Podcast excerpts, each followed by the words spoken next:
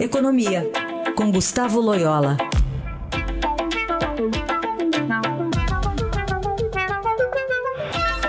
Loyola, bom dia. Bom dia, Heisen. Bom, como é que você avalia, do ponto de vista econômico, né, toda a negociação que foi feita até o anúncio ontem do presidente Michel Temer? Estão fazendo a conta de 10 bilhões aí de concessões aos caminhoneiros? Pois é, no mínimo, né, Heisen? Daí para cima, né, podendo chegar aí a uns 15 bilhões. É, é um desastre total. Eu acho que essa, essa, essa greve, ou lockout, né, é, tem, vai trazer aí é, ou já está trazendo um grande prejuízo ao país. Né?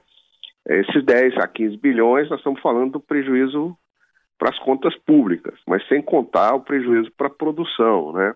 O que se deixou, deixou de ser produzido nesse período, é, o, que, o que se perdeu nesse período, principalmente aí é, no agronegócio, por exemplo, na produção de frangos, né? E, enfim. É, então, assim, é um prejuízo enorme para o país é, que mal sai aí de uma recessão enfrenta essa essa essa confusão toda, né? É uma sucessão de erros aí é, do governo, não só desse, mas dos governos passados, né? Que foram acumula acumulando e, e, e o governo e finalmente o governo cede às exigências de um movimento nitidamente ilegal, né? Que fecha as estradas e enfim é, eu diria assim, é o cenário de um filme de horror, né? No caso aí, hoje está sendo esperada até uma declaração mais detalhada do ministro Guardia, né, da Fazenda. De algum lugar esse dinheiro vai sair, né? O que, que dá para imaginar, Loyola? Pois é, eu acho que o governo vai procurar cortar alguns outros gastos, porque com essa, eh, essas é, concessões aí feitas aos grevistas, a, a execução do, do, orçamento esse ano, né, da, o atingimento da meta fiscal, que estava relativamente assegurada, agora é, ficou, ficou ameaçada. Então o governo vai ter que compensar.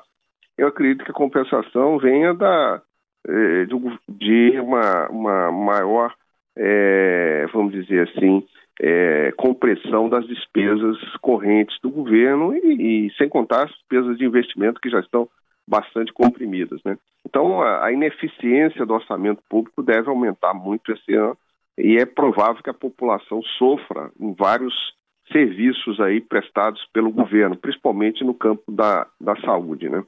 Agora. A, a, gente vê de vez em quando, até com certa frequência, na é verdade, a, o, o Brasil ficando refém até de medidas populistas, né? É, isso a gente vai continuar vendo? Vai, não dá para a gente modernizar a economia a ponto de não depender de medidas populistas? Bom, dá para modernizar a economia, né? Sem dúvida, mas é preciso modernizar a política, né? Ah, haja vista aí o comportamento dos políticos aí nessa crise. Praticamente todos eles, né?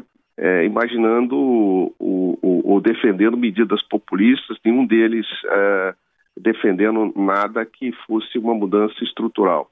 Vamos pensar bem o seguinte: o governo Temer veio, é, surgiu, chegou um discurso aí, por exemplo, de fazer concessões, privatizações, e até o momento não conseguiu fazer concessão de sequer um quilômetro de, de estrada de ferro, né, de, de ferrovia. Dizer, num país que, cuja matriz de transporte é dominada pelo, pelo transporte rodoviário, evidentemente que você fica muito mais vulnerável a movimentos é, dessa natureza. Né? Então, quer dizer, a gente não, cons não, consegue modernizar a matriz de transportes, é, a estrutura tributária é péssima, né? nós temos o ICMS, por exemplo, nos estados, basicamente recaindo sobre energia, combustível e, e, e telefonia, quer dizer, então é, onerando sobremaneira esses insumos básicos aí da economia. Enfim, é, é, é, é uma situação uhum. bastante assim complexa em vários aspectos, aspectos tributários, aspectos de infraestrutura, é, e a própria e a própria é, vamos dizer assim falta de, de cumprimento da lei, né? Eu acho que, que o, Brasil não consegue né, já não conseguia ter progresso e agora não tem ordem também, né? Ah, e a análise de Gustavo Loyola, falando de economia aqui na Rádio Dourado. Obrigado, até mais. Até mais.